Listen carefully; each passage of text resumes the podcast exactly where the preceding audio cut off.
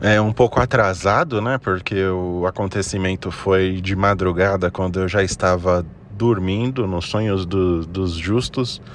É, mas me interei aqui durante a manhã e agora me sinto confortável para fazer uma análise um pouco mais abalizada sobre o beijo de Jacques Patombá e Microbiano.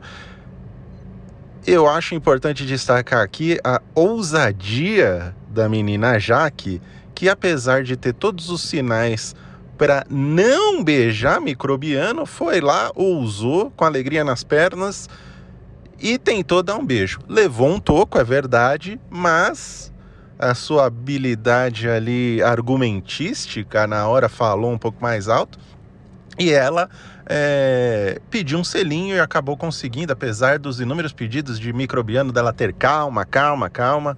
Ela ainda, sabe, usou ali de todo o seu vocabulário, de toda a sua lábia para tentar convencer. E como ela vem fazendo o jogo todo, né, gente? A verdade é essa.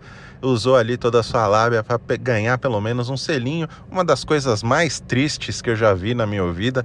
É, vale lembrar aí que, e vale destacar também, além de lembrar, que esse BBB está sendo registrado como um BBB com os beijos mais tristes da história de todas as edições aí do Big Brother Brasil.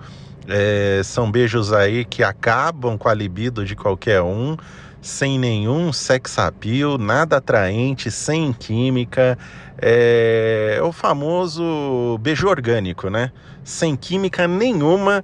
Então, mais um aí para registrar. A gente já teve aí o, o, o beijo de Fábio Júnior Júnior com a nova Juliana do Bonde, agora é, Jaque Patombá e Microbiano também se beijando sem química nenhuma.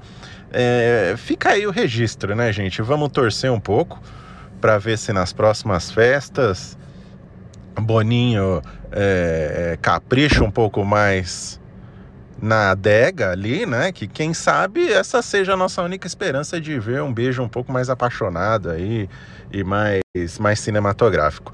Por enquanto, nenhum beijo bom, gente. É, duas estrelas de sete.